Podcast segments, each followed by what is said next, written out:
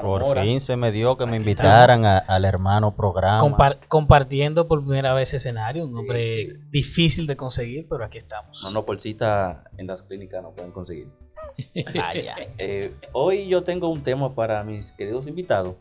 Sí. Para saber el tipo de opinión que ustedes tienen acerca de una patología que es ya bien conocida en, en nuestro ámbito, tanto en medicina como medicina prehospitalaria, hasta como familiar de paciente.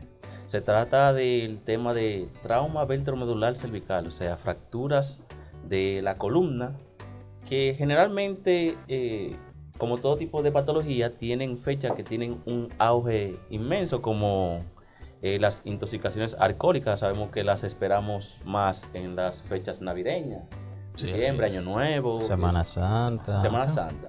Asimismo, esta patología que tiene un auge en las fechas de larga estadía en casa, o sea, en las De hecho, suelen, suelen andar juntas. más o menos.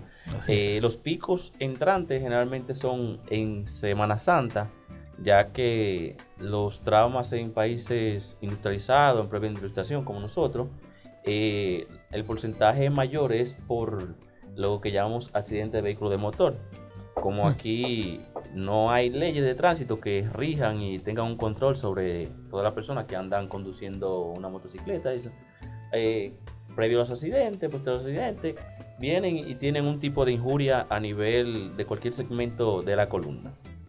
Eh, me resulta extraño que hoy, 21 de enero, hemos tenido más casos que en los últimos seis meses del del segmento del 2021. O sea, en 21 días hemos tenido en el hospital donde, yo laboro mayor caso de trauma vertebromedular.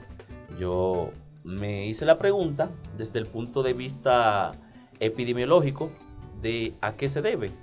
Y uno se sienta a pensar que tiene que ver un comportamiento psicológico en cuanto a lo que es la liberación del estado de pandemia de la República Dominicana. Así es. Entonces tiene que haber ese segmento de ya tú no tener una restricción, tú haces todo lo que se te dé la gana. Desde clavado de un río de cabeza, caída de, un equino, de un caballo, eh, tenemos los accidentes de, alta energía, eh, dos camiones chocando, entonces ah, produce un cizallamiento en cualquier parte de la columna.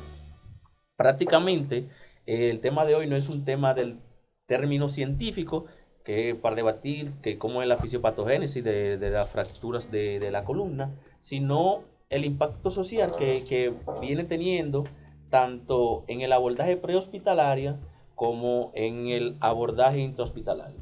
También para conocer cómo ustedes son más afines que yo a la medicina de prehospitalaria en sí, han trabajado más tiempo en el campo. Eh, ¿Qué factores influyen para una correcta inmovilización de parte del personal de prehospitalario. Entonces, para mi hermano Drakenberg, a ver si usted me puede corroborar con esa parte ahí. Y esta emboscada. Bueno, entonces usted tiene que dejarse de eso. Tiene que dejar eso. Se ha dedicado a eso. Se está volviendo rutina. Es, un punto de vista solamente. Hay, que aprovecharlo. Cuando, cuando lo tenemos aquí al, señor Draken, hay que hay que aprovecharlo. O, también, Mora, es una pregunta abierta. Que, comience Drakenberg. Yo, lo, yo lo secundo. Su, su punto de vista en cuanto al. No sé si es el comportamiento en sí de, de, de las personas post pandemia que realizan, son como, yo lo estoy viendo así, pero mi punto de vista puede eh, no estar conjunto con cualquiera, de que se tiene menos cohibición y como menos miedo en cualquier eh, sentido de la palabra. Mira que tú le has dado una óptica interesante realmente, aunque si, si seguimos esa, esa línea, ¿verdad? Esto nos llevaría a pensar que si bien es cierto que estamos liberados de restricciones. No es menos cierto que ya tenemos tiempo en eso, ya tenemos varios meses ya.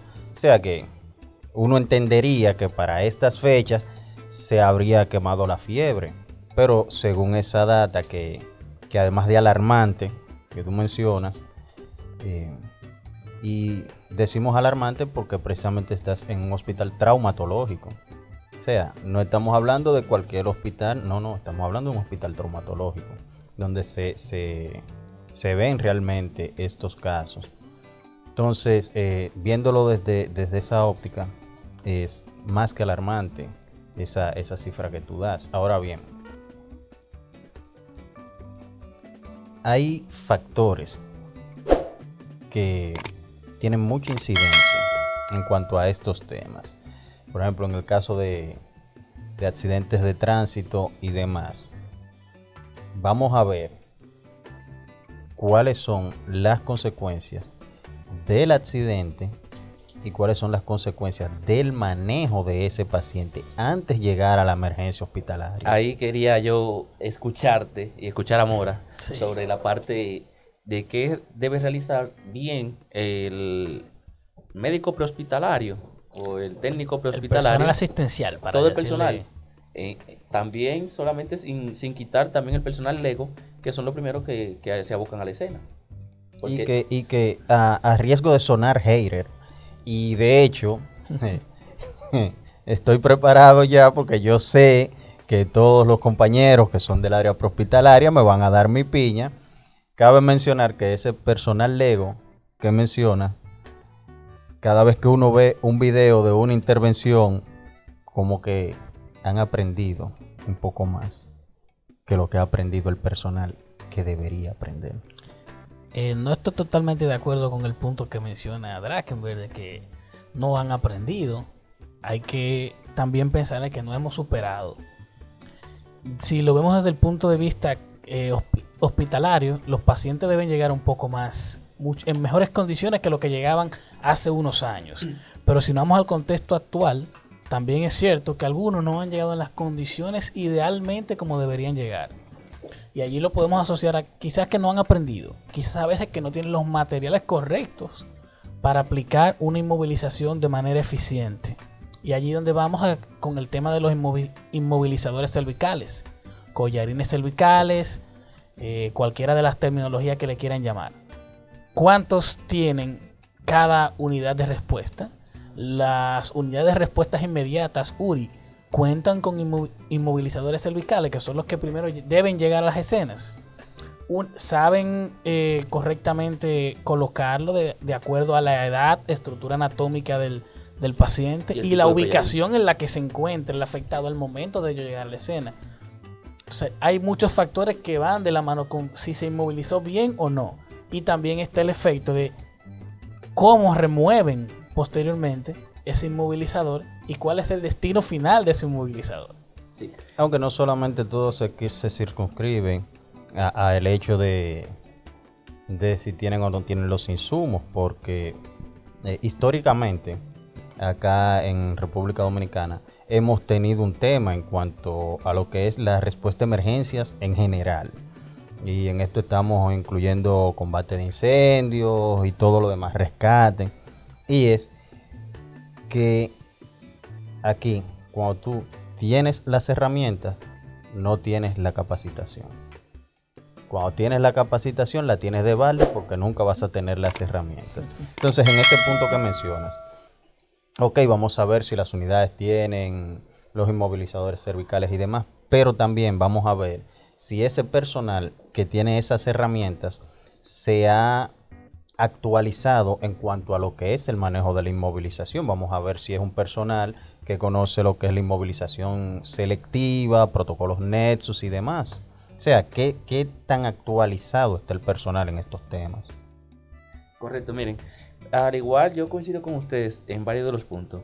Eh, en el punto que Mora mencionó sobre la capacitación del, del personal, eh, tengo entendido ya que eh, la medicina prehospitalaria formalmente tiene más de 6 años.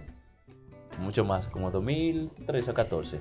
Más o menos. Bueno, si, sí, sí, sí, por formal te refieres a la entrada en vigencia del sistema, estamos hablando ya desde el 2014. 2014, perfecto. Entonces, es. Eh, casi todas las especialidades de Estados Unidos, dígase la AHA, que es la American Heart Association, la Asociación eh, de Neurocirujanos, de Internacional de Neurocirujanos. Cada uno entra en vigencia un protocolo de asistencia en cada tipo de, su patología. Por ejemplo, la AJA es la formadora número uno de las variantes de los RCP, de la asociación cardiopulmonares. En ese sentido, entiendo yo que al personal de, de asistencia sanitaria se le capacita, entiendo yo. Pero al igual que eso, eh, tenemos que tener una capacitación en lo que es eh, el trauma directo. No, tú dices, tú haces mueca, pero yo realmente, eso es lo que yo estimo. No, no, no, el, ajustando el micrófono. ah, ah perfecto. Entonces, eh, fíjense que la misma AJA, eh, cuando hacen una valoración inicial del paciente, te dice airway y la inmovilización de, de la columna cervical. Porque un traumatismo craneoencefálico Aproximadamente el 33% de los pacientes con una lesión del cerebro tiene una lesión en cualquier segmento de la columna. Y la parte más afectada es la, región cervical. El centro respiratorio. Exacto, por, encima del C3, ya ustedes saben que hay unas sustancias que son más nobles, que son eh, prácticamente muy susceptibles a la injuria en sí. Y por eso una mala movilidad de la columna que no está soportada por ya sea una lesión, un esquince cervical, un traumatismo vertebromedular, una luxación, eh, se, mueve la, región cervical por encima de ese trek y el paciente puede entrar en paro. Entonces son casos hipotéticos que realmente han pasado. Ahora, si tú, eh, sabiendo que el 33% de los pacientes con trauma craneal tienen una lesión a nivel de cualquier segmento de la columna, eh, como tú como personal capacitado no colocas eh, un collarín. O sea, te está volando uno de los primeros pasos de lo que es la atención, el ABCD del trauma. Entonces, tú dijiste, hay dos cuestiones. Uno, si tú y también Drakenberg lo repitió, si tú tienes los materiales e insumos, pero no tienes la capacitación, es, totalmente fatal. Y ahora, si tú estás capacitado, pero no tienes los materiales, yo me sentiría un poquito hasta mejor. Claro que sí. haríamos uso de, la vieja tradición de trabajar con lo que, se, tenga a mano. Lo que se tenga a mano. Yo prefiero tener conocimiento y que me falte, no sé, algo. Porque Yo concuerdo contigo. el técnico, si tiene el conocimiento, el técnico encuentra la manera. Se busca la forma. O por lo menos de, llevar un traslado a un paciente con la mínima lesión provocada del, del traslado. Porque sabemos que también eh, lo que yo he criticado muchísimo al sistema de forma constructiva, porque la, crítica mía es para mejora, no para decir que está haciendo un toyo, un disparate, es los criterios de traslado de un centro, de la, atención directa del paciente al hospital destino, porque tiene que tener la turbulencia en cuenta, eh, el estado propio de la calle, la velocidad en sí desarrollada, porque hay factores de sifones, ya sea a nivel cerebral, cardíacos, que realmente influyen en, en, algunos tipos de patología. claro, eh, eh, eh, recordamos que ahí entra en, lo que es la fisiopatología del traslado, que es un tema bastante estudiado a nivel de prehospitalaria. depende de dónde, porque realmente aquí no se ha estudiado. Y si ustedes me, dicen formalmente, sí, aquí se ha estudiado, llévenme un informe. Bueno, yo Mira, eso hay que dejarlo claro.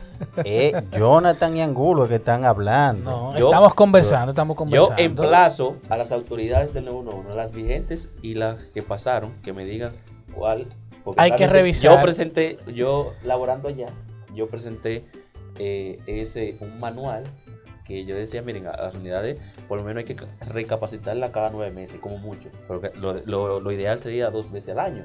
Pero una capacitación equivale a tú poner a RCP. A RCP. A RCP. no, no, no, no, no.